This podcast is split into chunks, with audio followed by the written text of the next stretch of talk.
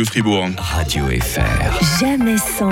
Rio ce matin, bonjour le zapper de Radio Fribourg. Bonjour Mike, bonjour tout le monde. Une question que tout le monde se pose quand tu viens faire euh, de la radio, que ce soit euh, dans cette chronique Jamais sans ou alors euh, dans le 16-19, qu'est-ce que tu fais des, des dizaines d'enfants que tu as engendrés jusqu'à présent? Ah, mais à la cave Évidemment Ah mais quelle horreur Non, non, non Ouais, mais bon, il y a un joli carnet de sec. quand même. Bon, on, parle, on parle de faire des enfants, on va essayer de faire des enfants aujourd'hui. hein. Oui, parce qu'alors, déjà, il y a une étape avant de faire des enfants. C'est que déjà, il faut trouver l'âme sœur. Bah oui, c'est il y a des pays hein. où on n'a pas le temps de trouver l'âme sœur et ça devient compliqué. Il n'y a pas assez d'enfants, donc les gouvernements font quelque chose. Donc voilà ce qui s'est passé dans les news euh, sur euh, BFM. Des universités chinoises qui essayent de trouver des solutions justement pour que déjà les gens se rencontrent. Ah. Neuf universités chinoises eh bien, donnent une semaine de vacances à leurs étudiants pour leur permettre de trouver l'amour. Les vacances de l'amour. Les vacances de l'amour. Alors, ces vacances. J'en ai un à qui ça ferait plaisir. Ce qui est drôle, c'est qu'à chaque fois, c'est ce qu'on appelle un plan de coupe à la télé. Il faut que la caméra vienne sur moi quand ça parle d'un. Je vais montrer euh, la vidéo qu'a publiée euh, bah, l'une des universités euh, pour justement inciter ses étudiants à trouver l'amour pendant ces vacances. Donc là, c'est le site de l'université avec plein de confettis, c'est assez festif. Et puis vous allez voir, on voit de jeunes Chinois qui passent du bon temps, des moments romantiques au milieu des fleurs. Et le message qui accompagne cette vidéo, c'est sentez le souffle du printemps et découvrez la beauté de l'amour. Ah, La population de la Chine est en chute libre.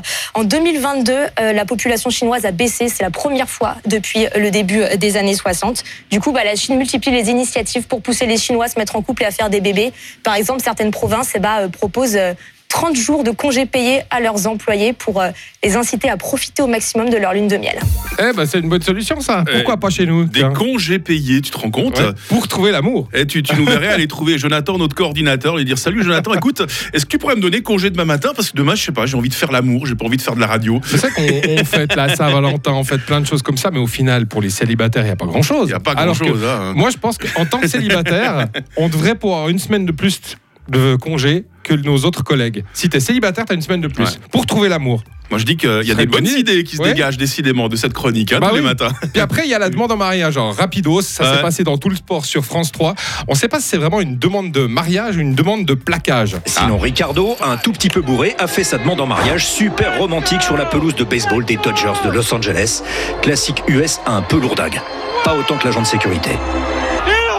Lancé pleine balle sur cette menace limite terroriste, un genou à terre. Le marié plaqué fait rire sur les réseaux, même si ce plaquage des intégrants aurait pu le blesser grièvement, voire pire. Mais Ricardo est indemne, Stéphanie a dit oui, et la réplique disproportionnée a encore de beaux jours devant elle.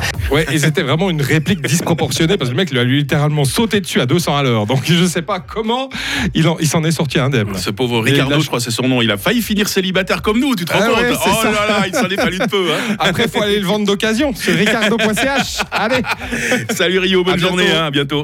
Radio FR. Jamais sans. Les best-of tout au long de votre week-end de